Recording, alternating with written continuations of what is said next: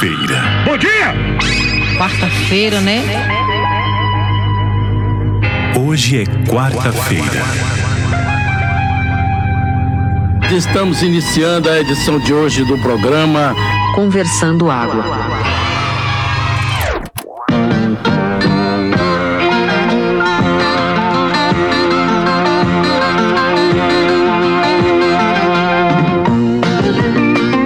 Conversando Água.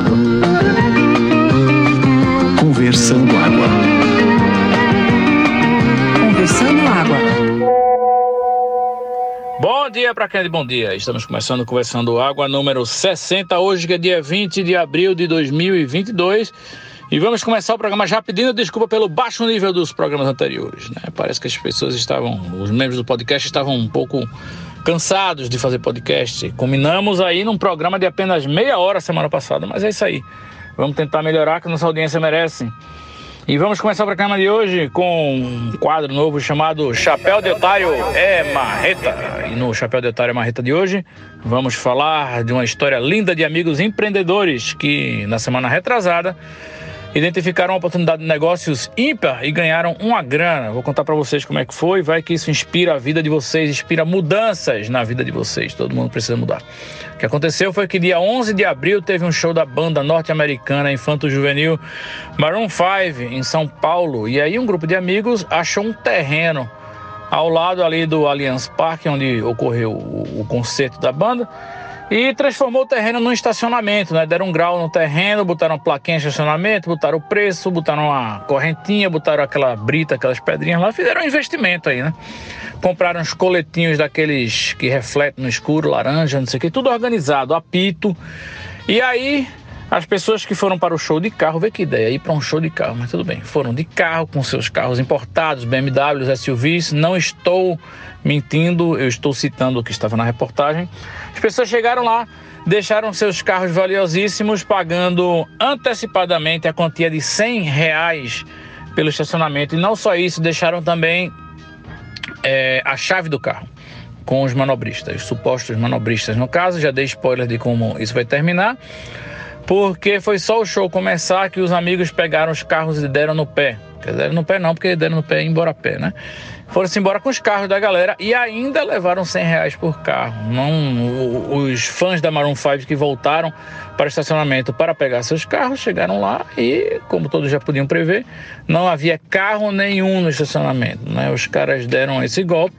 Mas é por isso que o quadro se chama Chapéu de Otário Marreta. Primeiro, porque a pessoa foi de carro para um, um, um show.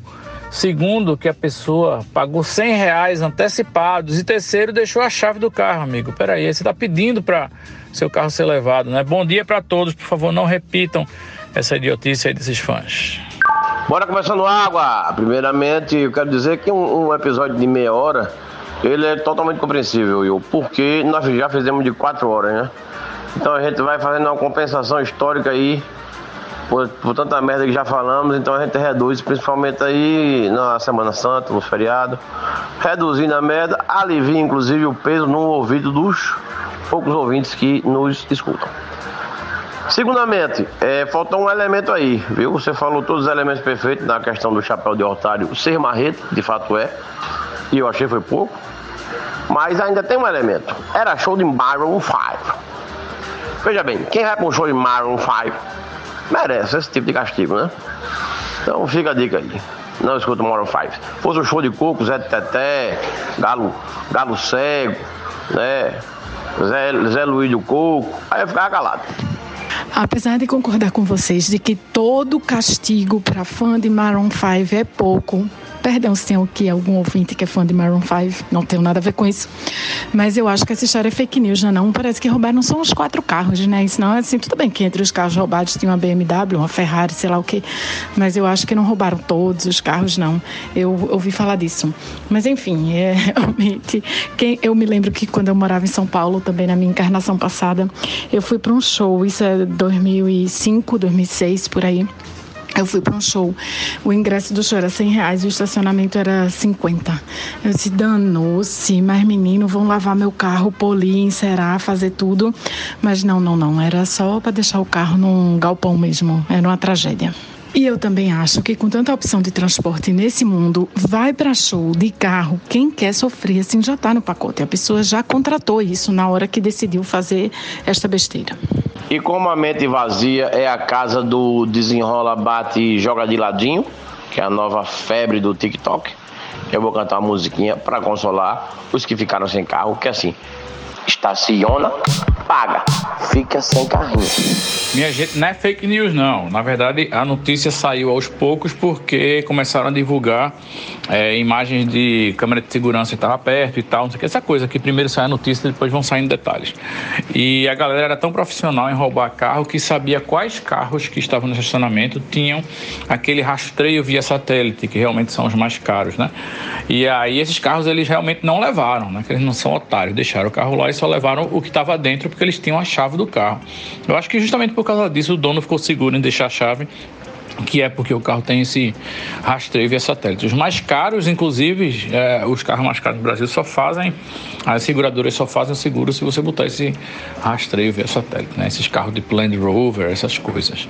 Mas é isso. Eu sei que eles roubaram sim uma BMW, uma Ferrari e várias SUVs, assim, essas SUVs mais de pobre, assim, sabe? Tipo essas Hyundai Creta, esses carros que são todos iguais, Nissan Kicks, sabe como é? Eles roubaram vários. Eu sei que a soma do, do, dos carros roubados eu acho que deu 2 milhões de reais, uma coisa assim. É, eu li isso ontem. Ei, parem aí de falar mal de Maroon 5, que eu totalmente iria para um show de Maroon 5. Nem venham. É, se não fosse os olhos da cara e para não levarem o meu carro.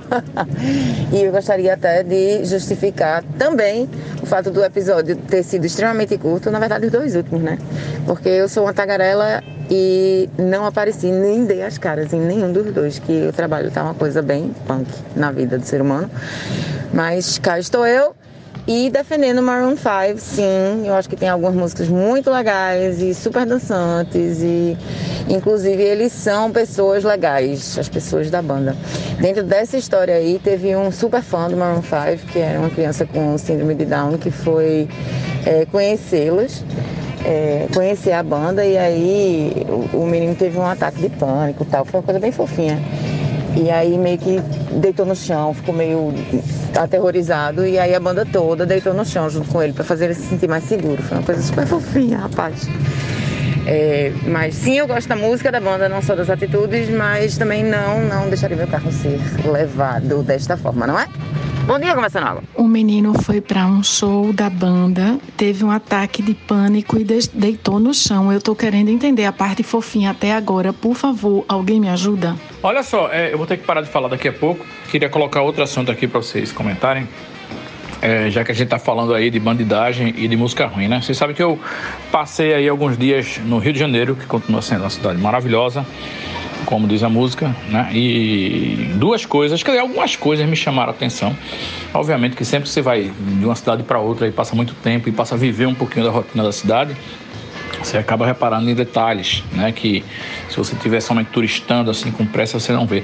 Mas a história é que é, tem umas, umas estradas lá, umas, umas ruas, avenidas que ligam a parte do rio para o centro e tal, não sei o que, que são as coisas que tem umas casas mais. A gente passa por umas favelas, né? Aquela coisa, linha vermelha, não sei o que.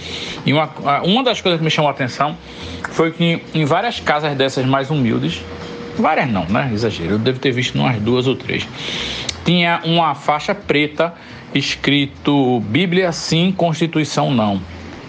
Né? O que para a gente é chocante, porque a gente, enfim, raciocina e a gente tem bom senso, mas a gente está falando do Rio de Janeiro que elege Crivella, Daciolo, família Bolsonaro há 30 anos e a família Garotinho e por aí vai. Mas isso foi uma das coisas que realmente eu fiquei impressionado. Bíblia sim, Constituição não. E outra coisa que eu fiquei impressionado na praia de Ipanema foi um rapaz usando um fio dental. Isso não me impressionou, calma. O que me impressionou é que o fio dental era de bolsomínio, era um fio dental da, da bandeira brasileira, sabe? Ele só tinha, atrás não tinha praticamente nada, né? Era só o fio realmente enfiando no, no rego, mas na frente, aquela parte de, de cobrir a genitália, era uma bandeira do Brasil, era tipo um, não sei, o rapaz era bolsomínio, claramente, ele tinha uma canga também com as cores do Brasil, mas é isso, eu acho que é o, o, o ápice aí do choque de, de realidades e de mundos, né, velho? Um fio dental para bolsomínio, cara. É o cordão cheiroso com a bandeira do Brasil, hein? Ouviram do Ipiranga o Rego Plácido. E Cecília, eu quero me desculpar porque eu falei mal de Maroon 5 sem conhecer sequer uma música deles. O nome disso é preconceito. Mas eu tenho vários e estou tentando evoluir. Inclusive, fiquei sabendo que KLB, vocês lembram do KLB? Fez sucesso aí no, no final do século passado, início desse século. Pronto, é Kiko, Luizinho e, e Berivaldo. Estão voltando, estão voltando, é. é uma manchete de jornal aqui, estão voltando, o KLB está de volta. Jesus não voltou, mas KLB parece estar tá voltando, né? Apesar da, do pessoal do Rio aí querer a Constituição na frente, a Bíblia na frente da Constituição, mas KLB tá, tá, tá na frente de Jesus aí nesse, nessa volta. E eu queria perguntar a vocês, vocês lembram de alguma música do KLB? Não lembro nenhuma, velho. Graças a Deus. Por isso que a Bíblia está na frente da Constituição. Paulinho, se desculpe não, se desculpe não. Maroon 5 é chato pra caralho. Tipo assim, é feito Rogério Senna, segundo Milton Leite. Chato pra caralho. Eu não duvido, Moura, eu não duvido que seja chato pra caralho, mas eu tô tentando evoluir como pessoa. Isso aí, claro, através da minha terapia. Olha, é, eu fiquei com uma dúvida aqui sobre essa questão do rapaz com, o fio dental da bandeira do, do Brasil. Será se ele for soltar uma bufa com, esse, com essa linha na regada, vai tocar o hino da bandeira? Não, Paulinho, acho que sai talco, feito aquele pum de palhaço que Regina Duarte falou outra vez, quando foi nomeada secretária de Cultura. E Diana Moura, ó, aquele esquema do o copo tá cheio, meio cheio meio vazio, porque veja, a gente acha Maroon 5 horrível, porém Maroon 5 é tipo, sei lá, Johnny Cash se comparado com as bizarrices que eu consegui assistir no Coachella é, no fim de semana passado. O Festival da Califórnia lá foi transmitido pelo YouTube em três canais e não tinha jeito, só tinha coisa bizarra. Mas é outro assunto, sabe? Não vou nem começar esse assunto agora. Mas aí, se você estivesse assistindo o Coachella também, você talvez até pensasse, porra, junto desses caras, o Maroon 5 é bom pra caralho. Tudo uma questão de referência. Deixa eu explicar a história direito aqui. É, tem um menino é, estadunidense que tem síndrome de Down e ele é super fã do Maroon 5 e fez um projeto sobre eles na escola. Eu acho que o menino tem, sei lá, 9, 10 anos, alguma coisa do tipo. E aí foi num programa de rádio falar o quanto gostava da banda, etc. A banda ficou sabendo e ia fazer um show na cidade lá que ele mora nos Estados Unidos. E aí deu ingressos para ele, a mãe e os professores da escola irem para o show. Ele foi para o show, assistiu o show, achou o show massa. E eles tinham direito a ir conhecer a banda no backstage. Quando a criança chegou no backstage, ficou tão excitada, ficou tão nervosa com o fato de conhecer a banda, que teve um, um, ataque de pânico e se jogou no chão, ficou sem saber o que fazer. E, bom, a parte que eu lembro, né? Que eu entendi da história. E aí a banda, eles foram e se deitaram no chão junto com a criança para fazer a criança se sentir segura. E, e evoluiu de uma forma fofinha este encontro na sequência, certo? E concordo com eu aí dizendo que é uma questão de referência. E Maroon 5 é popzão, Paulinho, aquela coisa bem pop, bem chiclete e fora obviamente Adam Levine, o vocalista ser uma coisa muito muito fofa. Eu adoro. Mas eu acho que você conhece músicas como This Love ou Move Like Jagger. É, This Love é aquela que faz This love has taken its toll on me She said goodbye too many times before E a outra She's got the moves like Jagger Got the moves like Jagger Got the moves like Jagger Lembrou? Puta merda, Cecília. Agora Fred vai ter que botar na capa. Atenção, contém música do Maroon 5 nesse episódio para as pessoas escolherem se vão mesmo escutar ou não. Eu já comecei o episódio pedindo desculpa aos ouvintes, vou ter que pedir de novo agora por isso. Gente, desculpa, tem música do Maroon 5 nessa porra. Ah, Cecília, é, é dessa primeira que tu cantasse aí, eu, eu, eu, eu lembro, eu lembro. Lembro teu vídeo, em algum momento assim, algum, algum vacilo que eu dei, ela chegou no meu ouvido. Vai encher o ovo de outro. Eita, pô, deixa eu pensar em outra aqui. Caralho, tinha uma lentinha, velho, que a galera gostava. E essa música do Move Like Jagger, puta que pariu. Eu já não gostava do Maroon 5 sem lembrar dessa música. Agora você me lembrou e estragou meu dia. Sinto muito. Né? Por favor. Canta uma música boa agora pra ver se melhora. Só esclarecendo, não canta uma do Maroon 5, canta uma boa de qualquer outra pessoa, vai. E não inventa de ficar lembrando de lentinha de Maroon 5, não, que só tá piorando esse assunto. é não, eu tava brincando, Will. Sugere aí, sugere aí alguma. Eu tava brincando também, Cecília. Canta não, vai. Vamos mudar de assunto. Portanto, mudando de assunto, é, hoje, né, neste nosso dia de 20 de abril, véspera de feriado, é o dia que aqui em Pernambuco caiu a, a caíram as máscaras em lugares abertos e em alguns lugares públicos, né, mais amplos. Vocês vão parar de usar? Porque eu não pretendo parar de usar tão rápido assim, não. A depender do lugar. Caíram as máscaras, caíram as máscaras da sociedade, foi isso? Vim aqui só dizer que vocês se preparem, porque a galera tá com sede de vingança nesse podcast, porque são nove horas ainda e já tenho, acho que meia hora de podcast. Então eu tô tentando falar aqui já faz o quê? 40 minutos e não consigo, porque a, a, o índice de produção de áudio tá maior do que o índice de eu ouvir o áudio menos a um X, um e-mail. Então é isso aí. Eu pensei exatamente nisso, vice Fred. Mas me corrigindo, não é em lugares abertos e públicos, é em lugares fechados, bares, restaurantes, academias, alguns outros assim. Que aí eu pretendo realmente não. Eu, inclusive, ainda estou usando na rua. Mas eu vim aqui não foi falar nada disso, eu vim voltar assunto, porque eu vim dizer que é, sim, Maroon 5 é péssimo. É, o época que eu, eu conheci, né? Descobri que ele tinha uma música conhecida. Digo, ah, essa porra do Maroon 5, essa música nem é tão ruim. E aí eu fui procurar ouvir o resto e é horrível, tá ligado? Então a que eu via era ruim, não era tão, mas era. E o resto é péssimo. Então Maroon 5 é horrível. E eu tô aqui recebendo um comunicado aqui da minha assessoria, podcaster, que eu tenho uma assessoria que eu contrato.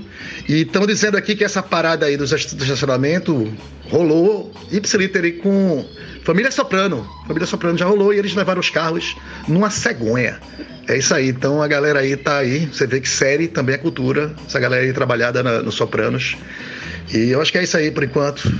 Então tá. Beijo. Por falar nisso, ontem eu fui questionado se eu iria ou não deixar de usar máscara. E depois de pensar bastante, eu acho que minha resposta foi a seguinte. Eu digo, vai depender dos meus amigos, porque vai depender se eu vou sentir vergonha ou não, porque atualmente eu tenho vergonha de tirar máscara. Então, vocês, que, como vocês vão proceder? Eu vou entrar aqui com barulho e tudo, só pra defender Maroon 5. César, tamo junto. Ó. Tem várias músicas que eu adoro. Como todas as outras bandas, tem várias músicas que eu não gosto muito, mas um, uma parte delas eu adoro sim. E eu iria pro show com certeza. Se não fosse caro e se ninguém fosse roubar meu carro. Eu nunca vou pra show de carro, então eu não, não entendo muito isso quem vai para eventos onde você pode beber e se divertir de carro, é, para mim é totalmente fora do meu alcance, é cognitivo. Mas eu quero defender Maroon 5 mesmo na chuva, no carro e de máscara. Sim, eu estou de máscara e vou continuar usando por enquanto. Aê, Dida, tamo junta! Deixa eu dar uma de Bruno Cereja agora e falar da minha experiência pessoal aqui no Rio de Janeiro. Não estou ostentando que eu viajei, né? Apesar do que viajar para o Rio de Janeiro hoje em dia é uma ostentação, cidade de cara do caralho. Mas é porque vocês falaram aí de caíram as máscaras e tal, e essa flexibilização do uso de máscara. No Rio de Janeiro, eu passei nove dias lá, ninguém usa máscara para porra nenhuma, a não ser para entrar em hospital e para entrar em avião. Fora isso, alguns motoristas de, de Uber usam máscara. O resto da galera não usa, turista não usa, é, locais públicos abertos ou fechados não usa, bondinho, trem, não tem máscara. Não, ninguém usa. Tanto é que assim que eu e Larissa voltamos no domingo, na segunda-feira de manhã, a gente já foi meter o cotonete no nariz e testamos negativo. Né? Então, talvez aí realmente é, o baixo número de, o baixo índice de contaminação unido à imunização das pessoas esteja realmente justificando essa flexibilização no uso de máscaras. Obviamente que ninguém é obrigado a deixar de usar máscara. Né? E em alguns lugares, como escola, por exemplo, a máscara não caiu. Né? Quer dizer, enfim, vocês entenderam.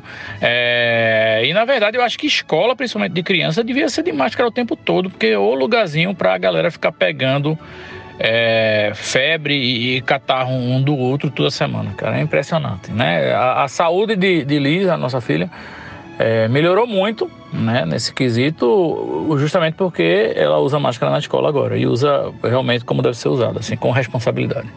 E só para complementar, quem segue amigos no Instagram e vê, e vê stories, essas coisas, vê que todo mundo já está sem máscara em tudo quanto é tipo de evento, né? Todo fim de semana tá rolando em Recife uns eventos aí para milhares de pessoas que eu não fico sabendo, não sei porquê.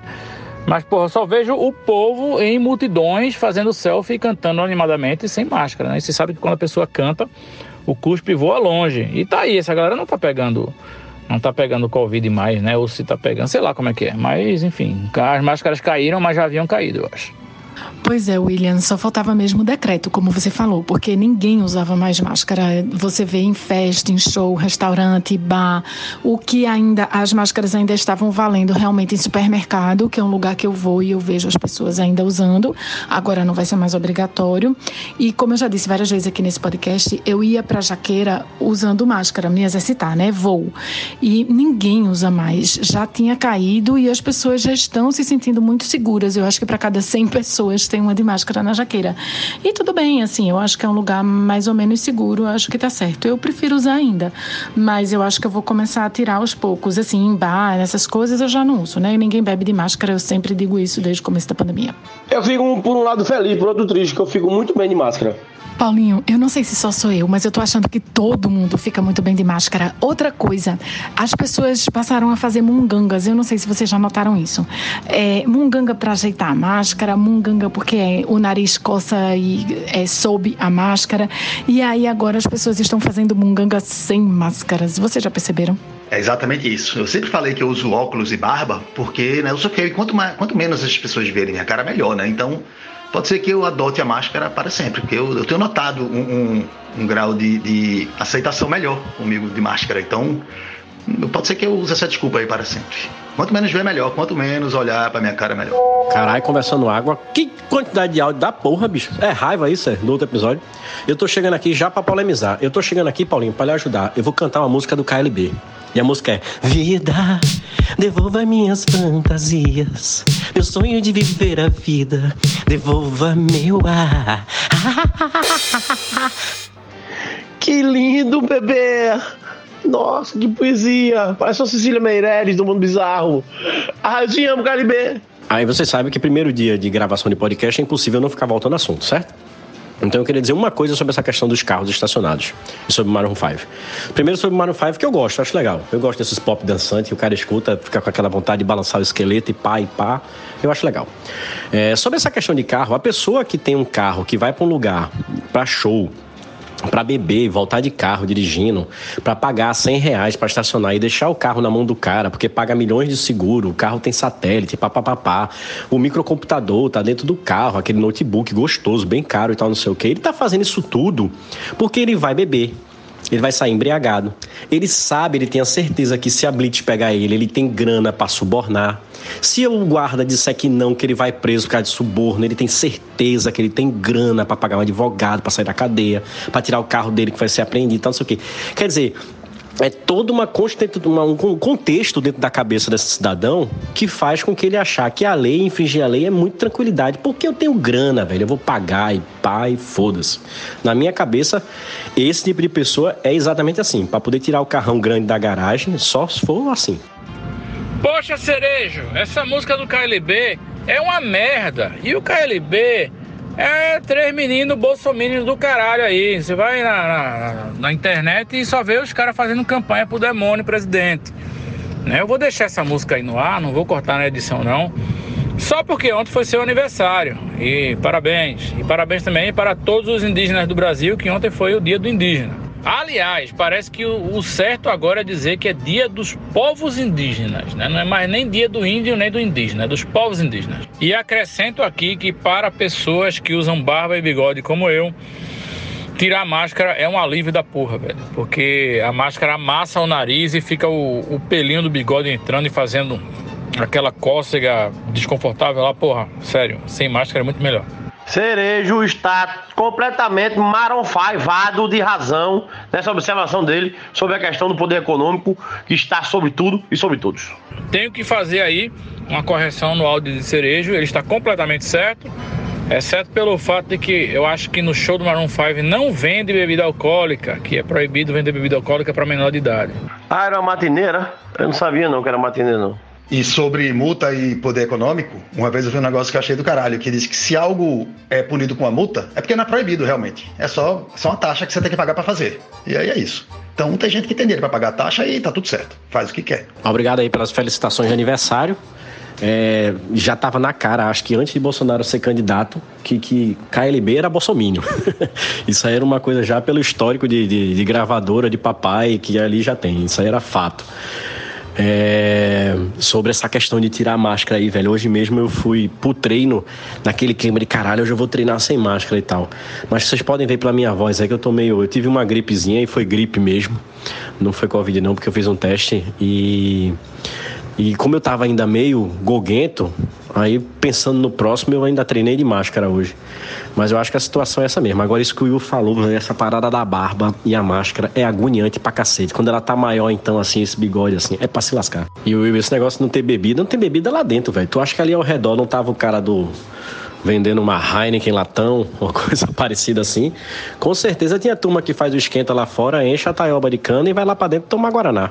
Mas porra, a pessoa ir pra um show de Maroon 5, que já é aquele chute né, no saco escrotal, e não poder nem encher a cara, meu irmão. Aí é a justiça mesmo. Aí, porra, tem que ter o carro roubado mesmo. Agora, Paulinho levantou um tema aí que eu, que eu sempre foi uma coisa que eu achei engraçado. Eu não fui frequentador, não. Acho que é porque eu tinha irmã mais velha, terminava sendo meio afoito, não ia não. Mas matinê era uma coisa que eu sempre achei muito interessante. Aquela coisa do, do formato da boate mais cedo, para poder o pirraia aí viver aquela situação meio que do adulto, para depois fechar, limpa tudo e começa a boate de verdade. Vocês foram pra matinê? Eu fui em Limoeiro na Bonelli Drinks. É, já exalta aí o ano de 88 para 87 e 87 para 88, eu não me recordo bem. Mas eram uma matinê bem legais. A turma só podia fumar derby suave e tomar kisuke de limão.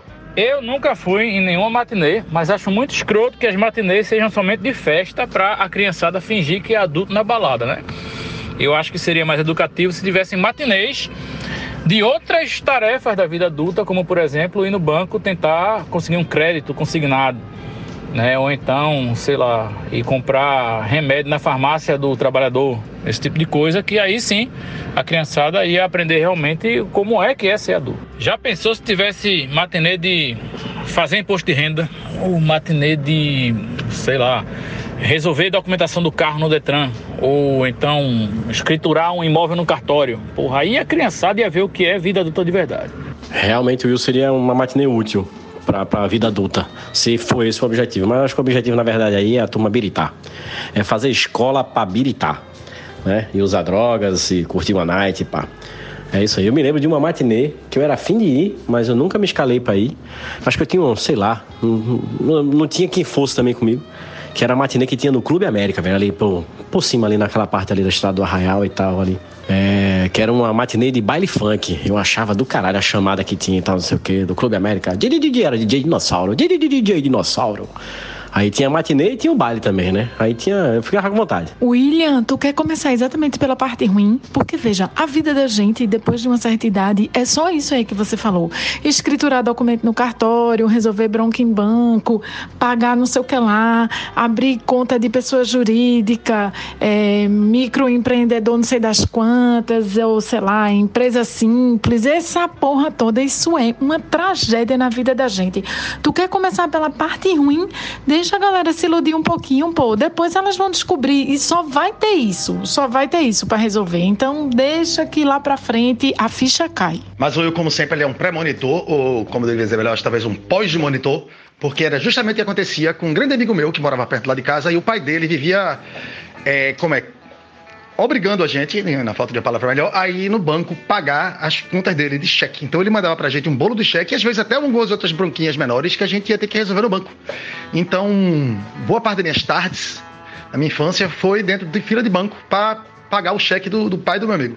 E eu não tô brincando, eu acho que todas as vezes tinha um erro no cheque, quase sempre. Pelo menos um dos cheques tinha, faltava assinatura, não reconheceu, não tava cruzado, ou sei lá que porra era, e a gente tinha que voltar e o cara passar o cheque, ele voltar pro banco. Eu, eu, eu tive essa matinê aí, e eu devo dizer que foi extremamente horrível e não me adicionou nada na vida. Eu queria inclusive lembrar que todo o seu trabalho foi em vão, porque cheque hoje nem existe mais. Mas eu tenho quase certeza que eu fui a última pessoa em Recife a usar cheque. Eu fui um dos últimos bastiões da chequetude. Então teve, de certa forma, um efeito duradouro aí. Talvez subconsciente, quem sabe. Pois, Fred, eu acho que eu fui uma das primeiras pessoas a deixar de usar cheque. Quando eu fiz 14 anos, meu pai me deu um talão de cheque e ele ficava me obrigando a pagar coisas. Então, pague a escola dos seus irmãos, pague o boleto de não sei o quê, vá não sei aonde pagar não sei o que lá. Eu odiava isso, eu odiava cheque. Assim que foi possível viver sem cheque, eu aboli isso da minha vida. O problema é o seguinte, como eu sou esquecido e atrapalhado e todas essas coisas, então, assim como no sexo, eu gosto de usar redundância tripla né, nas coisas da minha vida, entendeu? Então eu, eu adoto a postura da NASA, que tem dado certo, né? Com alguns né, problemas e tal, mas funciona. Então redundância tripla é uma coisa importante. Então o que acontece? É, eu nunca sabia se meu cartão estava valendo, se estava velho, se estava estragado, se tinha fudeiro, tá ligado? Eu nunca sabia se eu tinha dinheiro na carteira. E eu nunca sabia se eu ia conseguir passar o cheque, se eu tinha cheque suficiente. Então eu sempre teve na minha carteira cartão, dinheiro e cheque. E eu nunca me senti confortável se eu não tivesse os três de uma vez só para pagar minhas contas. E teve dias em que eu realmente precisei ir às últimas consequências e usar o último talão de cheque, porque o cartão não passava e eu não tinha dinheiro. Então, era isso. Então, eu, eu, não me sentia seguro sem cheque. Então, eu deixei de usar cheque, mas foram meses suados e terríveis né, de insegurança financeira. Fred, eu podia recomendar que você tratasse, tratasse disso numa terapia, sabe? Acho melhor do que carregar cheque, cartão e dinheiro. Mas, enfim, cada um sabe de si. Veja, eu, eu acho terapia bom, eu acho esse conceito de você querer resolver os problemas da sua vida e consertar suas questões, eu acho interessante, mas até que ponto você deixa de ser quem você é, sabe como é? Porque eu vou tentar ajeitar isso de ter que carregar as três coisas, se eu posso carregar as três coisas e me sentir bem com isso. Eu ser uma pessoa mais organizada e mais precavida, entendeu? Então eu não preciso tratar isso na... na, na, na é? Claro que, né, pra você isso é um, um, isso é um martelo, então eu sou um prego você. Tô ligado em você, tô ligado em você. Eu não entendi esse conceito do prego e do martelo, não. Me ajuda aí. É, nem isso não, Fred. É que eu acho que se a pessoa não se sente segura, se não sair de casa com o talão de cheque, mais o dinheiro, mais o cartão, temos aí alguma questão que precisa ser trabalhada, entendeu? Eu, eu peguei mais por essa frase. E não, você não deixa de ser quem você é. Você vira quem você é com um pouco mais de liberdade, um pouco mais de leveza, um pouco menos de cobrança, aprender a se perdoar. Enfim, são outras questões que passam pela terapia. Nada disso tem a ver com mudança de personalidade. Aquela história, amor. Quando você é o martelo, todos os problemas são o quê? Pregos. Não, mas veja, eu não desenvolvi esse medo do nada, não. Essa minha insegurança não veio de, do, do útero. Ela veio de várias vezes que eu precisei pedir dinheiro emprestado para pagar minhas contas, porque se você quiser consertar alguma coisa em mim, não é insegurança de, de, financeira, de ter como pagar as coisas, porque isso veio porque aconteceu várias vezes. Eu simplesmente me tornei essa pessoa.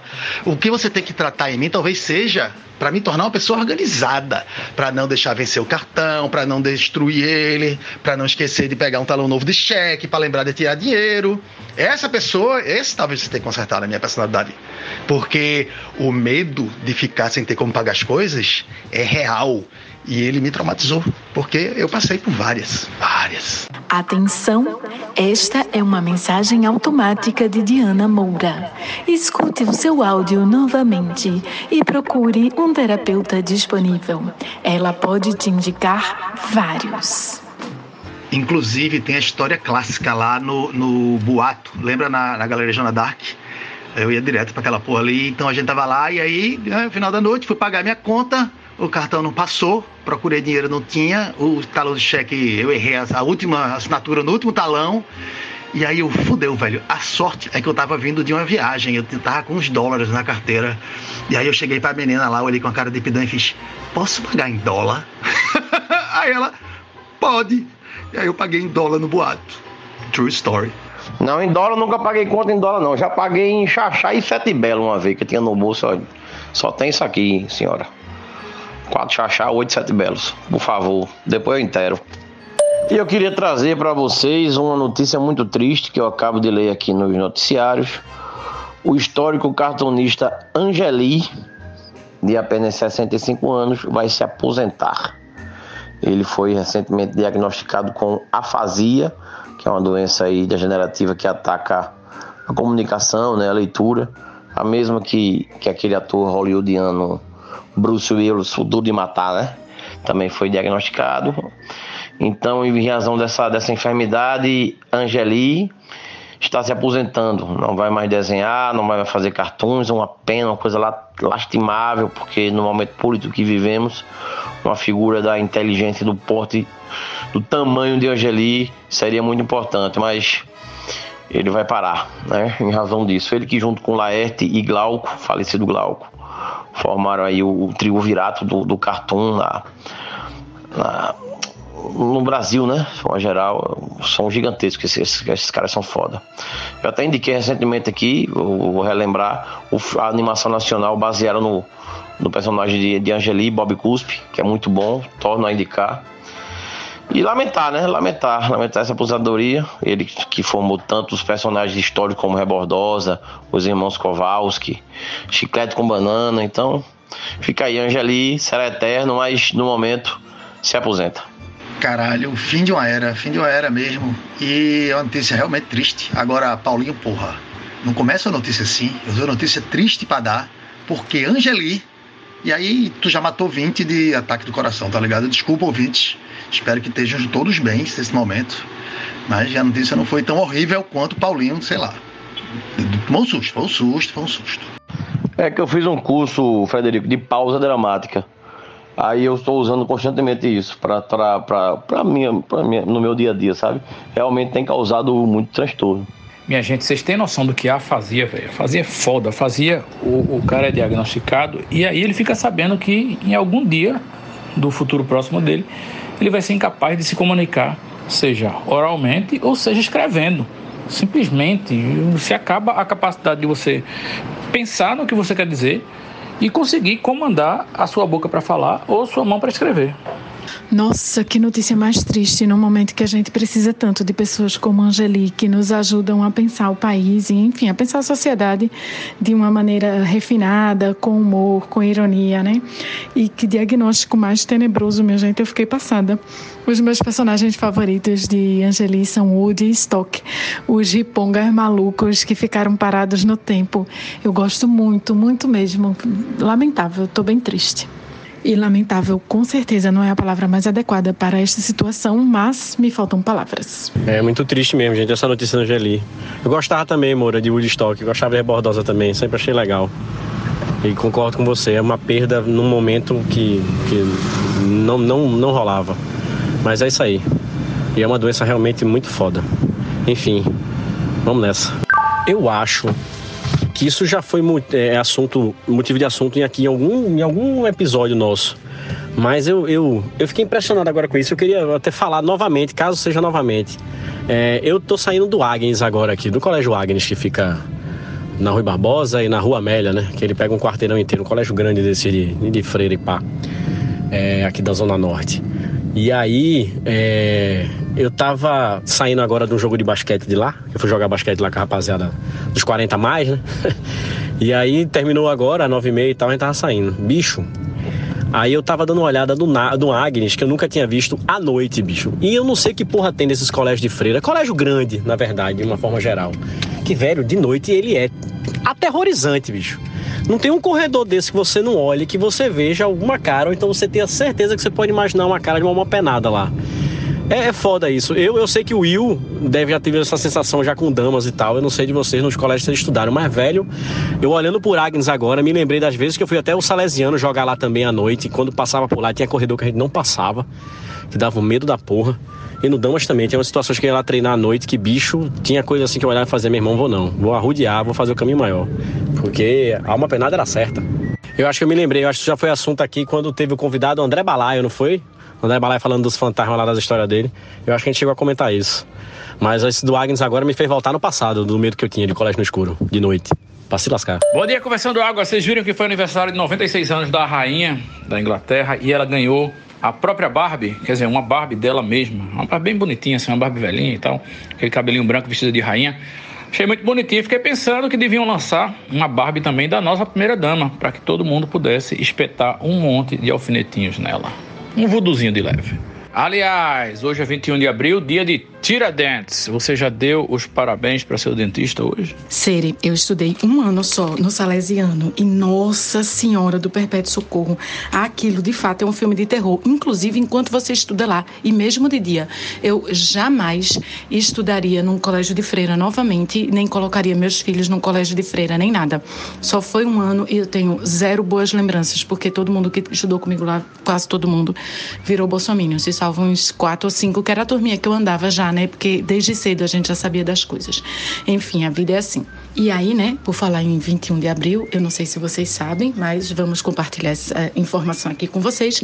É, Tiradentes foi um herói forjado, né, pelo Exército Brasileiro como herói nacional para foi reabilitado, ele morreu como dissidente português e depois ele foi reabilitado como herói pelo Exército para comemorar, para enaltecer os feitos da luta do povo brasileiro, né, da nação brasileira então em formação contra os portugueses, que seriam a coroa portuguesa, que seriam os burros, que seriam os atrasados, que seriam os atrapalhados. Não sei se vocês sabem, mas tudo isso são narrativas que foram construídas depois. E essa história de que português é burro, burro, não sei não, viu? Bora, conversando água. Fui para uma festa de jovens ontem e estou pagando um preço altíssimo por essa petulância. Estou com dores em grande parte do corpo, acho que só o cabelo não dói. Estou com uma roquidão, que eu acho que estou com uma roquidão emocional. Fica aí a minha dúvida para os ouvintes, se tivermos algum ouvinte aí que é especialista no assunto aí, algum otorrino, alguma coisa. Toda vez que eu me emociono assim, que eu saio, eu bebo, estou ficando rouco no outro dia. Talvez por gritar bastante, euforia, né? Muito açúcar no sangue. É, e deixar os parabéns aí especial para a Betinha, né? Nossa querida Betinha, lá da Ingles, Fox Ingles. Aproveitar esse clima londrino aqui de Recife e desejar a ela um Happy Birthdays, Happy Birthdays to you, Betinha. I love you, baby. Paulinho, eu perdi esse áudio mais cedo. Mas vou te contar o que é que aconteceu comigo de ontem para hoje. De ontem para hoje eu fui beber com uns amigos. E aí minha amiga queria tomar vinho tinto. E aí meio que houve um consenso na mesa. A gente foi tomar vinho tinto. Só que atualmente no calor de Recife, você toma vinho tinto e tem uma pequena congestão, né? Então isso, isso se processa dentro do seu corpo de uma forma diferenciada. Não é feito tomar vinho tinto antigamente com a temperatura um pouquinho mais amena, ainda quente, mas um pouquinho mais amena Hoje em dia você toma vinho tinto e já espera pelo pior. Enfim, acordei meio ressacada, não dessa situação que você acordou. E espero que você, nesse momento que eu tô falando agora, você já, tenha, já tenha melhorado, inclusive. Mas é, tava meio ressacada, a galera falou, bora almoçar no ouro. Eu falei, bora. E aí, quando eu entrei no táxi, velho, o táxi tava fechado, as quatro janelas, com ar-condicionado ligado, e aquele cheiro de banheiro é, com aquele, aquele cheirinho de carro, sabe aquele negócio bem forte? E eu tenho um problema com cheiro forte, meu irmão. Bateu uma dor de cabeça. Que durante o trajeto daqui de Casa Forte para Encruzilhada, aqui em Recife, para os queridos ouvintes internacionais e que não são de Recife, né, que a gente tem vários é, ouvindo o nosso podcast, é, possam, é, sei lá, tipo, dois quilômetros, não sei, três quilômetros no máximo, eu teve uma hora que eu achei que eu ia vomitar e, e eu teve uma dor de cabeça tão grande que eu cheguei para nossa colega aqui do podcast de Amor e falei: me dá duas neosaldinas. Eu tomei duas neosaldinas, velho. E aí, uma hora depois, assim, passou a dor de cabeça, mas foi assim, uma abrindo, vai, porque foi uma dor de cabeça que eu nunca mais tinha tido. Eu achei que explodiu minha cabeça. Mas, é, de qualquer forma, espero que você esteja bem, viu? E é isso. Bem, no apagar das luzes aqui desse feriado de Tiradentes, eu queria levantar uma questão que me deixou tanto quanto em dúvida. É, antes de ser contra a coroa portuguesa, Tiradentes também era contra o tratamento de canal e contra a obturação? Dissertem. Acho, Paulinho, interessante essa, essa questão, porque eu, acho que ele, ele tinha uma relação profissional mais voltada para próteses. Por isso essa tara realmente de sair arrancando o dente de todo mundo, deixar todo mundo banguelo e aí fazer projetos de prótese para que as pessoas voltassem a ter dente e mastigar alguma coisa, entendeu? Eu acho que parte por aí. Bem interessante essa sua teoria, Cerejo. Seria então Tiradentes da máfia da chapa? Uma outra coisa que eu queria falar que não tem muito a ver com Tiradentes, mas é que eu não posso perder esse momento. É perguntar para vocês aqui desse podcast, torcedores do time Alvirrubro, o o Náutico perdeu, foi? Bem, nós somos Náutico até na vitória. Então, a derrota pra gente é uma coisa irrelevante. E uma outra coisa que eu preciso botar nesse podcast, que eu acho que vai ser no assunto no mundo todo amanhã, é que eu não sei se vocês viram o jogo, mas um, um, um cachorro da PM se soltou da coleira do, do seu tutor, né? Invadiu o campo com colete da polícia, correu para lá e para cá, cheirou o jogador, chegou até tentar abocanhar uns ovos, acho que de algum jogador do time adversário do Náutico. Foi para lá e para cá. Teve um momento que ele pegou uma bola com a boca, dominou a bola com uma categoria enorme. Dizem até que ele teve um domínio de bola muito melhor do que o atacante do Náutico, um jogador chamado Chiesa. Que a febre do momento agora e, a sensação do Clube Náutico Capibaribe é o cachorro da PM pernambucano. Uma das cenas mais bonitas que o futebol pernambucano conseguiu proporcionar, se duvidar, nos últimos 10 anos. Bem observado, Bruno Cerejo. Inclusive a torcida já está com uma movimentação aí para botar o cachorro no lugar de Chiesa. E o nome do cachorro é Zumbi. Né? Então já tem nome de artilheiro. Bom dia, conversando água. É, eu vim relatar uma coisa hoje aqui que aconteceu ontem de noite comigo. Vamos passear com o cachorro aqui pelas redondezas. Tem uma senhorinha, eu acho que ela, eu já vi ela algumas vezes por aqui. Ela deve morar aqui perto. É, ela já deve estar um pouco debilitada, é, coluna, assim, as pernas já naquela né, idade mais elevada. Mas ontem ela deu um exemplo de bom humor e os jovens realmente recipientes deram um exemplo ontem de, de, de, sacanagem que foi foda. Eu vinha com o cachorro, ela vinha no meu sentido contrário. Ela andando daquele jeitinho dela, com as perninhas meio abertas, com a, a coluna inclinada um pouco para frente. E aí, nesse momento que eu tô cruzando com ela, passa do lado um carro cheio de jovens assim, e um dos jovens dentro do carro faz: Tá cagada, é? eu, eu tô rindo agora, tá? Mas aí eu me segurei até a risada assim e fiz uma cara assim de, poxa, só que ela veio rindo. ela ficou com um risinho assim, e na hora que tava passando do meu lado, ela fez: Ó, oh, que filha da puta. assim mesmo, velho. Aí a gente começou a rir, eu segui meu caminho, ela passou dela, assim, tá? Eu acho que foi a melhor forma como ela pôde realmente lidar com aquela falta de educação desses jovens pernambucanos. Mas eu tava me acabando de rir com isso hoje de manhã, fiz a vou botar aqui no podcast para mostrar esse exemplo de bom humor aqui para meus amigos. E vamos agora de áudio de dentro do carro, desculpem o barulho, mas essa é a minha vida. É, o Instagram recentemente baniu os filtros que simulam é, intervenções estéticas no rosto dos usuários.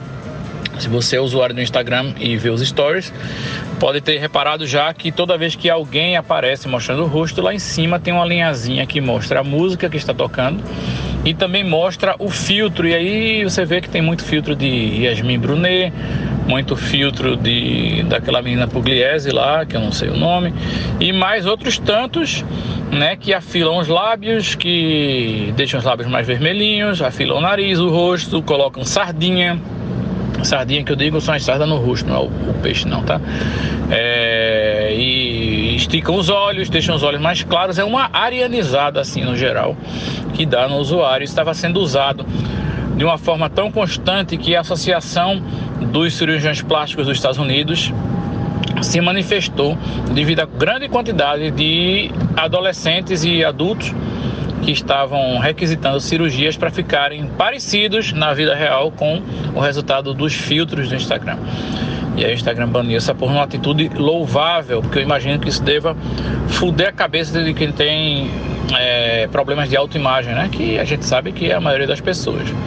E aí eu corri pro, pro, pro espelho e tirei a roupa para avaliar aí a minha autoimagem e, e só porque o único filtro que realmente eu vi graça a usar uma vez foi um filtro que eu ficava com a cabeça de, de hipopótamo. Né? Era isso, trocar minha cabeça pela cabeça do hipopótamo. E o resultado foi o seguinte: o resultado foi sim que, assim como qualquer outra pessoa, eu gostaria de fazer uma intervenção cirúrgica no meu corpo mais especificamente nas pálpebras, porque uma coisa que me incomoda muito é que você fecha o olho, mas o olho não é um blackout. Se estiver claro do lado de fora, você continua vendo as coisas claras. Né? Eu queria fechar o olho e ficar em completa escuridão para poder simular a noite e dormir tranquilo em qualquer hora do dia. Né? Se alguém souber de algum cirurgião que consegue botar um blackout nas pálpebras do ser humano, me avisa que eu vou gastar meu dinheiro com isso. Ô, velho, tu pode meter aquelas tatuagens preta na pálpebra, pode não? Acho que resolve, porra. Bota uma tinta escura e já foi. Vanta Black. Rapaz, inventaram um negócio chamado máscara que você coloca nos olhos assim, ela é toda pretinha, fechadinha. Dizem que faz um efeito danado. Agora eu jamais conseguiria dormir com aquele negócio que ele tapa olho, não. Eu acho aquilo muito agoniante. Pois é, Diana Moura. Por incrível que pareça, eu conheço esse artefato já faz um certo tempo e já fiz uso dele e também não consigo. E o ruim dele, na verdade, é que você acorda com os cílios todo embaralhados. Você tem que dar uma penteada nos cílios de manhã e aí isso dá muito trabalho. Eu esqueço e às vezes é isso, né? É melhor dormir sem porque incomoda e estraga seus cílios. E agora, para completar minha participação matinal nesse podcast, quero trazer um número para vocês. O número é 2371. Esse é o ano, segundo um cálculo que foi refeito, em que a humanidade vai esgotar completamente a capacidade do planeta de gerar energia. E quando eu falo de energia, não é só energia elétrica, nem eólica, nem energia pluvial, hidráulica, o que seja, mas a energia proveniente também dos alimentos. A gente sabe que a humanidade já virou a curva do consumo de alimentos versus capacidade de produção de alimentos e energia, né? A gente já está num processo de esgotamento do planeta e os cientistas determinaram que 2371 é o ano que quem estiver no planeta morrerá, ou então se tornará canibal para comer os outros humanos e usar a gordura deles para acender as lamparinas. É triste, mas é a realidade. E enquanto eu estava lendo isso, o algoritmo já meteu outro link para mim que tem tudo a ver que é o seguinte: os, pla os planetas, os países que estão levando muito a sério a, o comprometimento em redução de emissão de carbono e que fizeram planos para eliminar de circulação os carros a combustão fóssil né, e deixar só carro elétrico, já estão constatando que só eliminar a combustão dos motores e a poluição não vai dar conta né, da, desse comprometimento do, da, da emissão de carbono. O que eles estão fazendo agora é um cálculo de quanto gado eles vão ter que matar para que o planeta não se estrague rapidamente.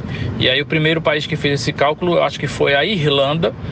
E lá na Irlanda eles estão prevendo que vão matar até 2050 um milhão de cabeças de gado. E gado aí, por gado você não entenda só boi e vaca, mas cabra é gado também, bode é gado e assim por diante. Ou seja, pode gerar uma crise alimentar para a gente conseguir manter o planeta habitável, o que era uma coisa de se esperar já mas ficou definitivamente claro agora e oficialmente que o pum do gado é mais prejudicial à atmosfera do que a fumaça da chaminé das fábricas e o escapamento dos veículos a combustão fóssil.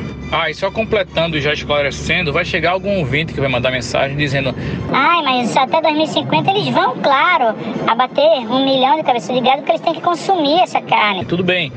Você tem que entender que é abater o gado e não repor, não é encher o, pasto de gado mais uma vez, é para deixar o pasto virar mato ou fazer uma plantação sustentável de coisas renováveis, plantas que não peidem e tornar as pessoas vegetarianas. Eu realmente não estarei vivo para sofrer essa penalização que é parar de comer carne, porque eu adoro carne, mas é isso. Quer dizer, na verdade é ou isso ou morrer de qualquer forma. Primeiro que eu acho que você está fantasiando com a resposta dos ouvintes, que eles nunca mandam nada desse sentido. Eles só mandam áudios malucos ou dicas ou esse tipo de coisa, bêbados e loucos.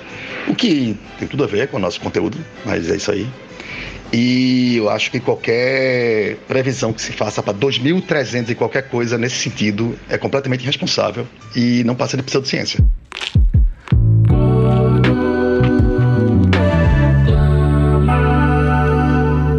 Nasceu em cima da terra, nessa terra de viver. Vivendo na terra, que essa terra de comer. Tudo que vive nessa terra, para essa terra é alimento. Deus corrige o mundo pelo seu dominamento. A terra gira com o seu grande poder. Grande poder. Com mar de florzinha. Minha dica da semana. Escutem.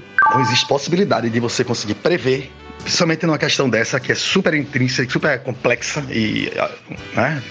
O que vai acontecer daqui para 2300 e pouco. Então você pode dizer, se o mundo continuar como está agora, daqui em 2300 e pouco, então você já se fudeu na primeira né? Bem, eu não li o estudo, não sei qual é, quais são as, as previsões que eles fazem, baseadas em quê, mas eu já acho que é fantasia. Só lembrando também que essa mesma crise alimentícia aconteceu na década de 50. O mundo tinha uma previsão de que o mundo não ia, não ia ter conseguido, não ia ter terra para alimentar todo mundo do mundo. Não ia ter a quantidade de gente e a quantidade de terra, a conta simples e era incompatível. Até o dia que inventaram um negócio chamado fertilizante. E aí acabou tudo. E aí tá aí, a gente aí, todo mundo comendo por enquanto, pelo menos. Então não dá para prever certas tecnologias. Porque a gente passou por isso. E tem um negócio do caralho agora, que muita gente, a, a esquerda mamachara, principalmente os malucos de plantão, condenam sem saber o que estão falando, igual como a, idolatram a, a, por exemplo, homeopatia, que ninguém sabe o que está. Você vai conversar com alguém sobre homeopatia, você vai ver que as pessoas não, não têm ideia do que é homeopatia, por exemplo. Apesar de idolatrar. Mas transgênicos, os transgênicos podem salvar o mundo é, hidropônico, a, criação de, de, de, plantações hidropônicas nas cidades, está super desenvolvida essa tecnologia. Então você vai ter você vai ter um prédio que é autossustentável em comida, por exemplo. Muitas vezes você vai construir um prédio no seu bairro e esse prédio ele mantém o bairro. Então você já elimina aí questão de transporte, questão de poluição por, por escapamento. Você já a economia toda muda de uma forma bem interessante é, carnes artificiais baseadas na, na, lá, de repente até na, na plantação hidropônica.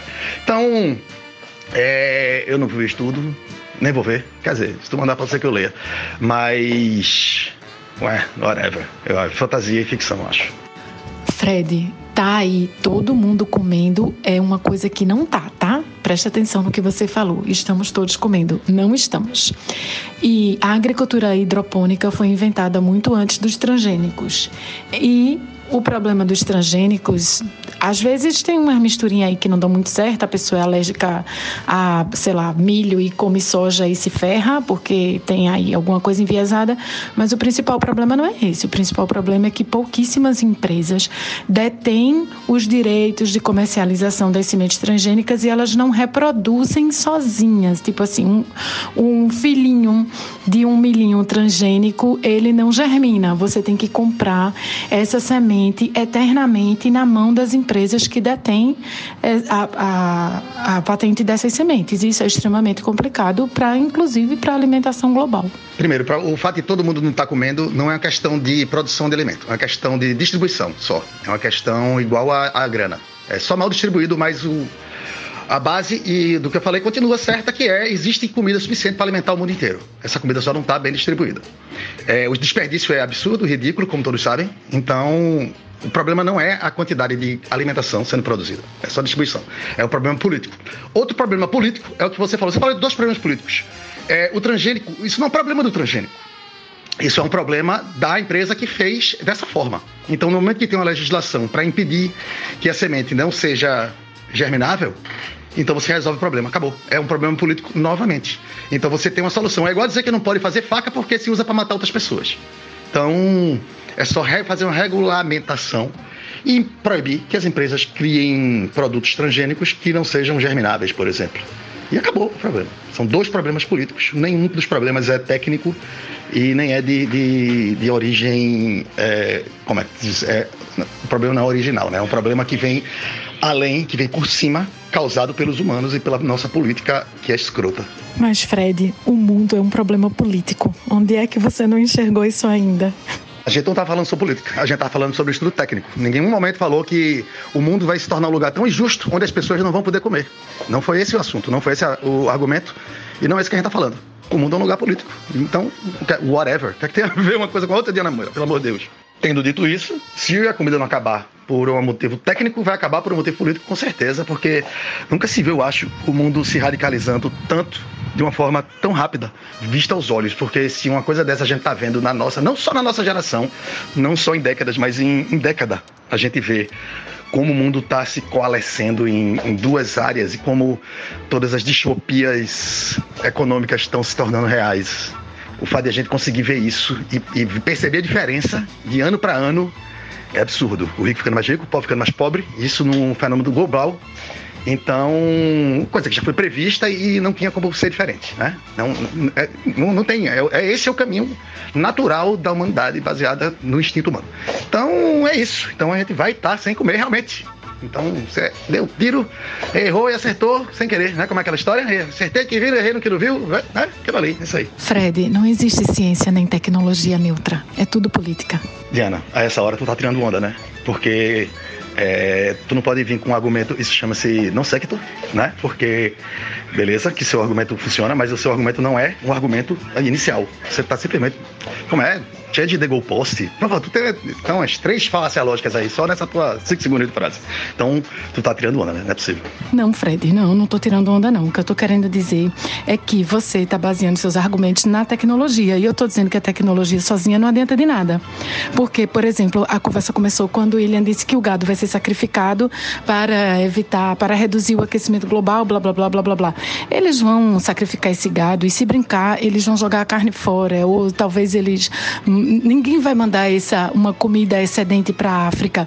Eles sacrificam comida para o preço subir, eles sacrificam grãos, eles queimam, jogam fora, matam gado, matam porco para o preço da carne subir, para o preço da, do, dos grãos subirem. Então, as decisões que pautam a se vai existir ou não fome no mundo, ela não é tecnológica. A tecnologia pouco importa. O que importa nesse momento são decisões políticas que vão manter um sexto da população, um quinto da população mundial com fome. Tipo, é isso que eu estou querendo dizer. Não adianta, assim, essa discussão técnica, ela é muito bonitinha, mas ela não leva a nada. Sim, Diana Moura, a gente está discutindo sobre justamente o que o William falou, e pelo que eu entendi, o que o William falou é uma discussão técnica. Ele está dizendo que o mundo não vai ter comida para alimentar as pessoas, por vários motivos. Apesar do, do, dos, das soluções políticas que procurem dar. Foi isso que eu entendi. É uma coisa técnica. Então a gente não entrou no, no, no ainda na seara política, no, no, na camada política da história. Entendeu? Então, não adianta chegar e dizer, ah, mas a política. Não, calma. A gente tem que discutir a coisa técnica, depois vai para a política. Né? Então, tipo, aquele vulcão vai explodir. Vamos ver politicamente como é que a gente faz para o vulcão não explodir. Não, cara, o vulcão vai explodir. Aí, politicamente, ainda vê como vai tirar as pessoas dali. Entendeu? É diferente. Você está querendo discutir politicamente se o vulcão vai explodir ou não. Não é isso. Essa, essa hora não entra política. Não adianta dizer que o vulcão explodir é tudo política, porque o vulcão vai explodir é uma política. Não é. A política você faz para salvar as pessoas, uma vez que você sabe que o vulcão vai explodir. Então, eu acho que essa é a questão. O estudo vai, disse que não vai ter comida para todo mundo por conta de coisas técnicas. E aí, o que, é que a gente faz politicamente para evitar piorar ou não faz porra nenhuma, entendeu? É outra discussão. A gente está discutindo aqui sobre a falta de comida, baseada no estudo que o William citou ali na frente ou ali atrás. Essa conversa tá me dando fome, velho. Em mim também, Paulinho. Teve uma hora que de namoro eu falei, vai matar porco, vai matar não sei o que, vai matar não sei o que. Eu só fiquei imaginando o churrasquinho já, as coisas chegando, já picanhazinha, salgada, já fiquei imaginando tudo já na brasa. Eu fiquei pensando até aquela música do Bita, tá ligado? Aquela música do Bita, Mundo Bita anti-vegano, que é assim, bom dia. Nasceu lá na fazendinha. Mata o bezerro e a vaquinha. Bota passa que eu quero a minha, ok? Picanha. A essa altura do campeonato, a nossa multidão de ouvintes está gritando dicas, dicas, dicas. E nós não podemos decepcioná-los. Afinal de contas, são meia dúzia de pessoas amigas. Então vamos lá. É, a dica vai em homenagem a Angeli, né? Que essa semana decidiu se aposentar em virtude de uma, de uma enfermidade clínica. E eu me recordei aqui mexendo nos meus DVDs, eu tenho um DVD sim, tenho um mocharifado cheio de DVD ainda. Que eu tinha o DVD de Woodstock, Sexo, Orégano e Rock and Roll. É muito legal, uma animação de 2006, né? Conta a história desse, desse Jeep de meia idade aí. A esposa de, de Woody deixa ele, ele, é, o nome dela é Lady Jane, deixa ele para fazer um retiro tântrico com outro personagem emblemático de Angelique, que é o Halai Ricota que faz um, uma terapia tântrica bem meia penetrativa na, nas suas discípulas e discípulos. E bem, aí ele fica sozinho, e o pai de, de Stock morre, Stock também deixa de receber mesada e vai morar com o Woody, e ficam os dois num apartamento imundo, criando o adolescente careta, filho de, de, de Lady Jane e de Woody, chamado Overall, o nome do bichinho. O Overall, o nome dele, e o bichinho é careta, careta, careta, careta, não aguenta os pais de pongas e o tiozão, né? E, saiu e desenrola-se em cima de, dessa, dessa nova, desse novo encontro de Woodstock. Resolvem é, resgatar a banda dele dos anos 70 chamado Chiqueiro Elétrico. E é bem legal a animação. Tem uma participação também de Rebordosa, que aparece, já tinha, já tinha morrido, mas ela vem do, do além, uma nuvem de fumaça, aquela fumacinha de, do cigarrinho de artista. Né? E quem faz a dublagem da, de Rebordosa é Rita Lee, velho. É massa. Também tem a participação do Tom Zé, que dubla Raulzito, Raul Seixas, também participa no, no sonho louco de, do, do, do, do Jeep lá. E tudo isso regado a uma trilha sonora baseada em Júpiter Maçã, somente. Então, história um orégano e vejam essa animação. Eu, eu tenho um DVD, né? Então tive que botar aqui no videogame do meu filho para rever essa, essa animação maravilhosa. Mas vocês procurem aí, procurem aí no Google, velho. Woody Stock, sexo, orégano e rock and roll. Opa, sexta-feira é dia de dica, então lá venho eu. No próximo fim de semana se comemora aquela data que dificilmente você vai conseguir passar batido por ela, porque a publicidade não vai deixar. Comemora-se o Dia das Mães. E eu venho deixar aqui umas diquinhas de uns filmes sobre Dia das Mães, não sobre mães, para você assistir aí se tiver a fim de comemorar em casa.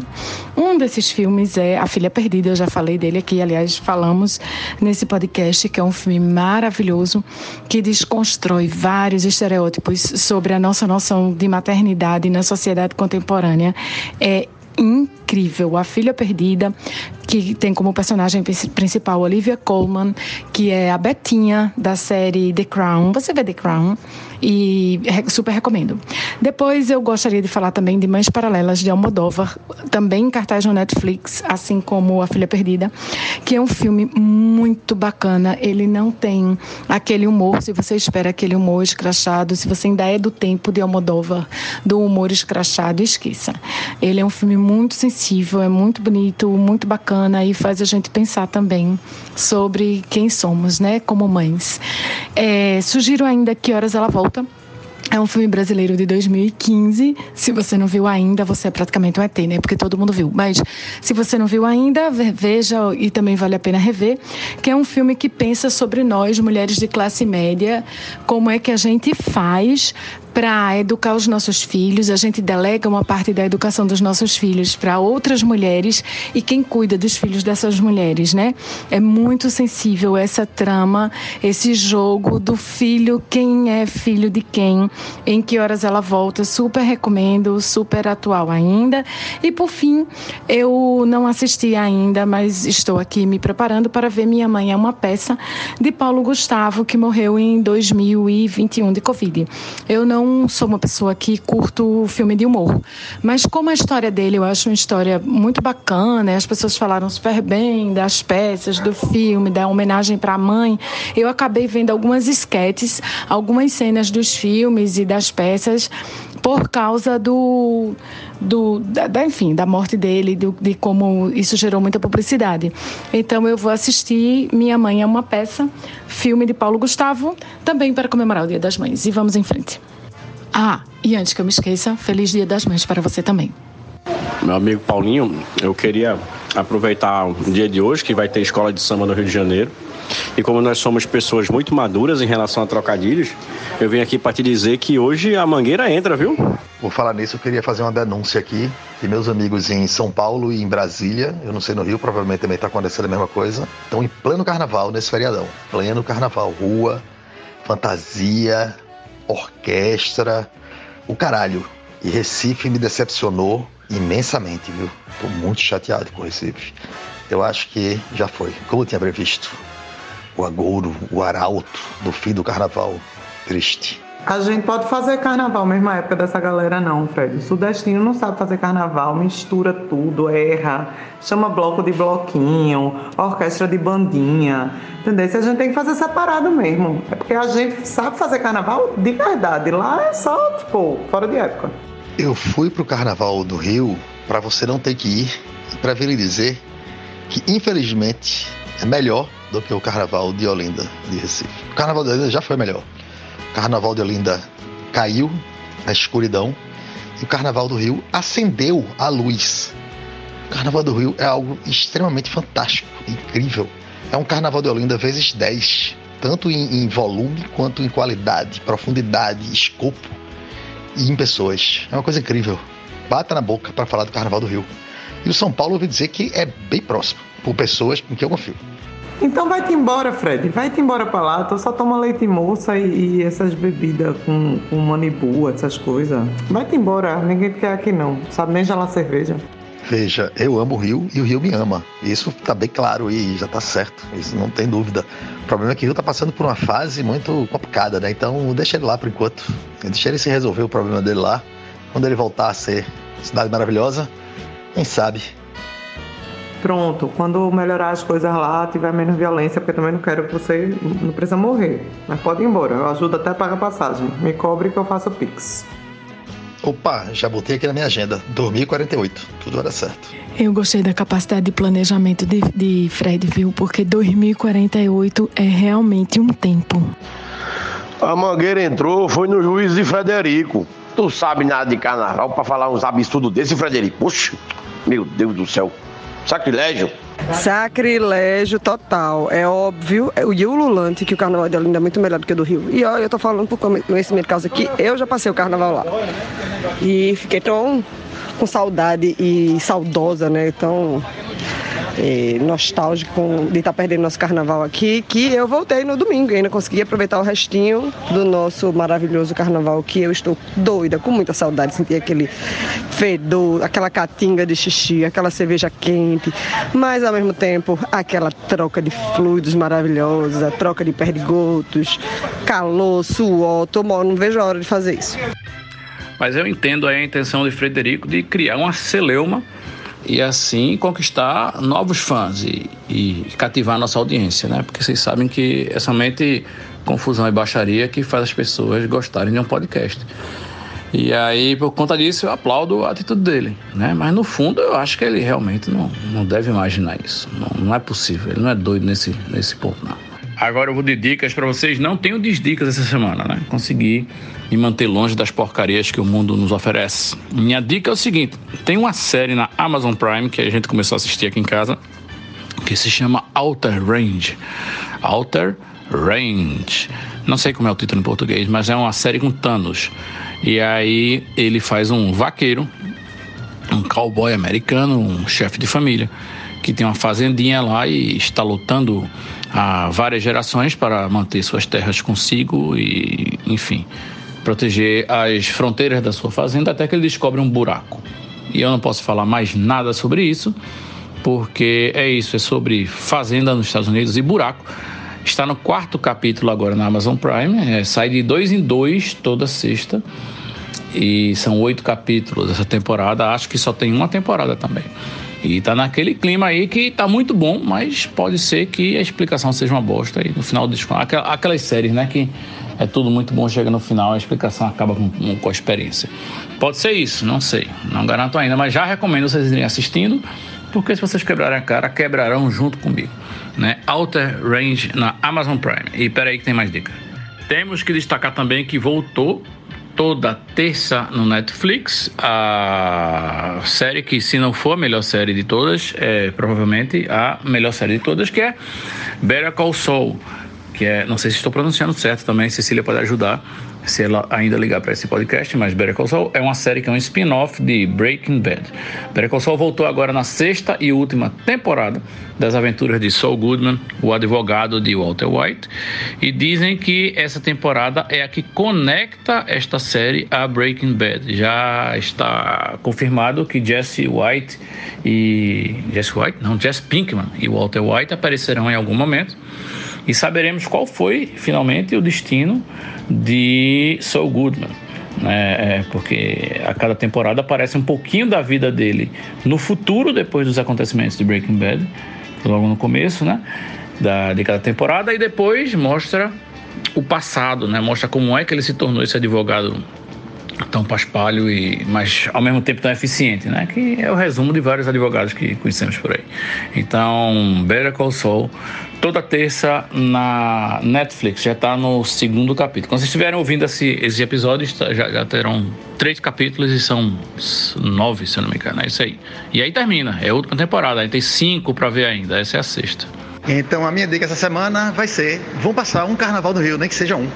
E vão ver como é maravilhoso. Agora sim, achem uma galera, vão bem assessorados. Não vão com a galera que levou Larissa, por exemplo, não sei se Diana foi, mas que, né, mostrou um carnaval que provavelmente foi péssimo. Então, é isso, vão lá, procure os blocos, bloquinhos e blocões. Tem bloco para todas as idades, gosto, cor. Tem o, o como é, me enterra na quarta, lá de Santa Teresa, está na quarta-feira, que é foda. Reproposificou minha quarta-feira de cinzas. Eu nunca tinha brincado quarta-feira de cinzas e foi foda a quarta-feira de cinzas lá no Rio. Caralho, então assim, é isso. Tem mil histórias, eu não vou contar aqui agora para o áudio não ficar, hum, sei lá, dia namórico. Então, mas é foda. Dica da semana, vá um dia. Eu era o cara que eu recusei, quase que eu perco um, um namoro, porque minha namorada estava no Rio, me chamou pro carnaval. Eu digo para ela que eu não vou nem fudendo, mas aí um dia eu fui coagido, precisei ir, eu fui, eu fiz esse, desse leap of faith. E caralho, velho, agora sim, vão bem assessorados, vão sabendo o que estão fazendo. Não vão com qualquer Zé Mané, porque aí qualquer carnaval é a merda, né? O carnaval desse é foda, vou te trazer pra cá e levar pra, né, ladeira lá. O, o, é, é? Quarta-feira na ladeira e tu se fudeu. Então assim, é isso. Vão, dica da semana, carnaval no Rio de Janeiro, foda. E como vocês ainda estão falando sobre o Rio de Janeiro, eu tenho que narrar um fato acontecido nessa minha última visita, que eu até ia deixar de fora do podcast, mas resolvi falar aqui, que é o seguinte. Temos aquela máxima que nunca envelhece, que é o Rio de Janeiro é maravilhoso se não fosse pelos cariocas, né? Pois bem, estava eu sentado num bar de praia, ali pelo Leme e enfim, estava lá sentado, ficou de noite. Aí aparece um Batman e um Homem de Ferro. É isso que vocês ouviram mesmo, um Batman e um Homem de Ferro circulando pelas mesas, atraindo a atenção das crianças. Eu que estava com a criança, né? Inclusive a minha filha levantou-se e foi lá falar, falar não, né? Foi ver de perto o Batman Homem de Ferro. E aí o Homem de Ferro estendeu a mão para ela né? Assim, num gesto de doçura, assim, viu uma criança, estendeu a mão, minha filha tocou na mão do Homem de Ferro e aí o Batman apareceu com toda a sua fúria e grosseria carioca e disse: "Para isso acontecer, você tem que pagar". Essa foi a frase. Né? Minha filha não entendeu nada, obviamente, que ela só tem seis anos. Mas na hora eu peguei ela, afastei do, do dos super-heróis lá, que de herói não tem porra nenhuma, obviamente, porque são dois cariocas. Eu acho que o Homem de Ferro era novato nessa empreitada, porque não sabia aí que precisava extorquir uma criança para tocar na mão dela. E é isso. O, o, Batman ainda falou: estamos fazendo este trabalho há mais de sete anos por aqui, né? justificando o fato deles estarem, na verdade, se apropriando de propriedade intelectual indevidamente do, da DC e da Marvel. Né? Ou seja, são dois ladrões de propriedade intelectual extorquindo crianças crianças na Praia do Rio de Janeiro. Né? E foi com base nessa, nessa grosseria do Batman aí que eu peguei a criança e saí de junto. E acabou. Eles não ganharam dinheiro. Não, não era nem uma foto, sabe? Ele não estava nem falando assim, eu nem, nem saquei o celular para tirar uma foto foi o fato do próprio Homem de Ferro ter cumprimentado a criança, que eu acho, agora pensando bem, que ele fez isso na malvadeza, assim. Ele, ele cumprimenta as crianças para quando a criança chegar, o Batman aparecer e tentar extorquir o pai. Dois filhos de uma puta fantasiada de super-herói. É foda, né? Mas a gente sabe que aqui também tem, né, amigo? No carnaval a gente só tira foto com um caboclo de lança se a gente deixar a moedinha também, né? Obviamente eu acho que eles não brigariam com uma criança que fosse lá tocar. Mas em níveis diferentes de bizarrice e, e cultural, né? Até porque eu pago para tirar foto com o Raboclo de Lança, jamais tiraria, pagaria para tirar uma foto com Batman. É, mas é isso. Mas é isso, eu sei que esse negócio de pagar para tirar foto tem em todo lugar. Eu só estava narrando o jeitinho carioca de oferecer esse serviço para uma criança. É, é foda realmente. Isso não existe, né? Fora que lá, em todo lugar que você chega, tem um cenário assim, tipo, bem grandão, e tem um fotógrafo. E aí eles, é, é, assim, você para entrar em todos os lugares, tem que passar na frente de um fotógrafo, na frente de um cenário. Né? E aí eles sempre dizem que aquilo ali é, na verdade, para o mural de registro, para o mural do lugar, uma porra dessa. Eles jamais dizem que aquelas fotos vão ser oferecidas para você em troca de muito dinheiro quando você sair da experiência e se você não aceitar, eles vão é, é, descartar a sua foto. Basicamente é isso. Então, é, eles não dão essa opção, a não ser que você realmente passe assim pelo cantinho, cercadinho, diga que não quer a foto de jeito nenhum. Mas é uma coisa constrangedora até às vezes, porque você, para entrar no lugar, assim, a, a, fila obrigatoriamente tem que passar numa porra de um fotógrafo que vai fazer uma foto sua e vai dizer que é somente para o mural ilustrativo do lugar, assim. Eles nunca, jamais dizem que no final é, essa foto vai ser oferecida para você e vai ser cara pra caralho. E eles vão ficar insistindo e enchendo o saco para ficar com a foto. O que eu acho que, esclarecendo só aqui para os ouvintes, é uma prática desonesta. Né? Eu acho que devia ter lá uma plaquinha. Esta foto lhe custará tanto na saída, certo? Perca seu tempo tirando a foto ou não perca seu tempo tirando a foto e também não perca seu tempo no final recusando a foto. É isso aí. E aí ficaria mais fácil para eles também, porque eu acho que o descarte de material, né, o gasto de tinta, o gasto, se bem que a foto é tão cara, mas tão cara que se 10% das pessoas comprarem e eles descartarem 90%, eles ainda estão no lucro, velho. Mas, mas é muita tinta e muito papel fotográfico e muito frame e muitas coisas, porque eles botam ainda no frame de papelão a porra toda, né? E assim, você vê pouca gente comprando, realmente. Posso estar enganado, mas pouca gente compra essa porra porque é muito caro. Esse é, na verdade, o grande dilema aí das viagens em família, né? Como ser turista como turistar e não parecer um otário presa fácil para os enganadores. Né? No caso aí, esse pessoal das fotos também, que estão fazendo esse, esse esquema mais ou menos oficializado nos lugares, mas que, como eu falei, não, não dão a real de cara assim para você decidir se quer tirar foto ou não, sabe? Desculpa aí o barulho, já avisando que eu estou no carro rua de paralelepípedo mas é um modelo de coisa turística, né, Will? É um modelo de Disney, é um modelo de parques de diversão em geral e, e lugares turísticos. Agora lá em Carneiros, na prainha, lá na igrejinha, tem um fotógrafo profissional e uma fila de gente. Só que o cara, a diferença dele é que ele baixa no, no celular e manda tudo pro seu WhatsApp na hora depois que você tira a foto. Então é um esquema que o cara tá ganhando uma grana lá para fazer aquelas fotos pousadas. E você que é mero mortal que quer tirar uma foto, você tem uma galera lá é, craudiando o espaço com fotógrafo e tal, e fica aquele clima de, pô, queria uma foto na igrejinha, mas estou atrapalhando aqui o, o esquema da galera que tá na fila, tá ligado? E é muito bizarro isso, pô. Mas é isso, né? É, o lugar, quanto mais turístico vai ficando, mais bizarro fica, né? É, é proporcional. Entendo tudo isso. Acho que a pessoa, quando entra numa fila para tirar uma foto, é livre e espontânea vontade. O que eu estou falando é de quase uma coação, entendeu? Você entra no lugar e em algum lugar a pessoa diz que você não pode passar se não tirar a foto, que é pro mural do lugar. E quando chega no final, eles lhe cobram pela foto. Que mais me espanta ainda nesse negócio é o modelo de negócio funcionar hoje em dia na época de celular e selfie, né, velho? Porque eu me lembro quando fui por primeira vez, há duas décadas atrás, três, quatro, cinco, sei lá. E aí eu tava voltando do Cristo Redentor, do Pão da Açúcar, coisa dessa, e quando eu chego lá embaixo, e eu vi o cara tirando foto, mas assim, não foi uma coisa tão agressiva. Mas quando eu chego lá embaixo, tá lá minha foto dentro de um prato, tá ligado? Eu, caralho, eu achei aquilo inusitado pra caralho. Quase que eu compro, pô, do negócio, mas não comprei, obviamente. Mas fazia sentido na época em que você não tinha, não andava com todo mundo com máquina e era mais difícil. Mas agora com celular, porra, com selfie. Caralho, sério, como é que funciona isso? Pois é, eu já tinha visto isso antes no Rio de Janeiro, mas dessa forma, nesse volume, realmente eu fiquei bem surpreendida, porque é bem agressivo mesmo, assim, agressivo não no sentido de desacreditar, mas no sentido de ser é, é, quase um assédio, assim, sabe? É, e é todo canto, não é assim, só Cristo Redentor, Pão de Açúcar, não, você vai Confeitaria Colombo, tem esse, essa filinha. Você vai no museu, tem essa filinha. Qualquer lugar do Rio de Janeiro que você for entrar e, e, e se identificar e apresentar a carteira, já manda você para a filinha da foto. Né? A gente depois pegou a mãe e saiu recusando. E o pior de tudo é que no final já tem uma pessoa lá mapeando quem está saindo e já sabe onde é que está sua foto. Chega lá com todas as versões da foto para você. E só para finalizar aí essa questão, esse mal entendido que ficou do Carnaval do Rio de Janeiro, eu em nenhum momento disse que o Carnaval do Rio de Janeiro é ruim e que eu não gostei, que eu não me diverti. Eu me diverti muito, achei ótimo. Fiquei bem surpresa, inclusive. Mas, e tava com a galera que conhecia outros blocos e tal. E fui para vários. Eu achei muito bom. A questão é que eu prefiro ainda o daqui. O daqui é, é meu carnaval do coração, meus blocos do coração. Né? É aquele momento que acontece uma vez no ano e que eu quero estar naquele lugar com aquelas pessoas, naquela experiência, fazendo exatamente a mesma coisa que eu faço todos os anos. Uma outra questão também, o Rio de Janeiro, ele, os blocos são tudo 10 da manhã, velho. Tem uns à tarde, claro, mas eu não sei que mania é essa que eles querem sair no auge do sol, sol do caralho, 10 da manhã, 11 da manhã, a porra do bloco. Olha aí, olha aí o problema da falta de assessoria. Tem bloco o dia inteiro, essa é a questão. Tem bloco saindo às 6 da manhã, mas o último acaba às 5 e meia do outro dia. E aí emenda com o das 6 da manhã do dia seguinte, que aí vai.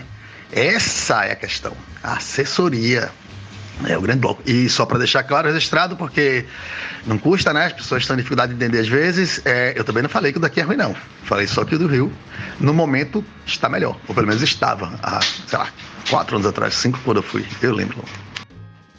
Coelhinho, se eu fosse como tu, tirava a mão do bolso e metia a mão nos bolsominions. Até quarta que vem.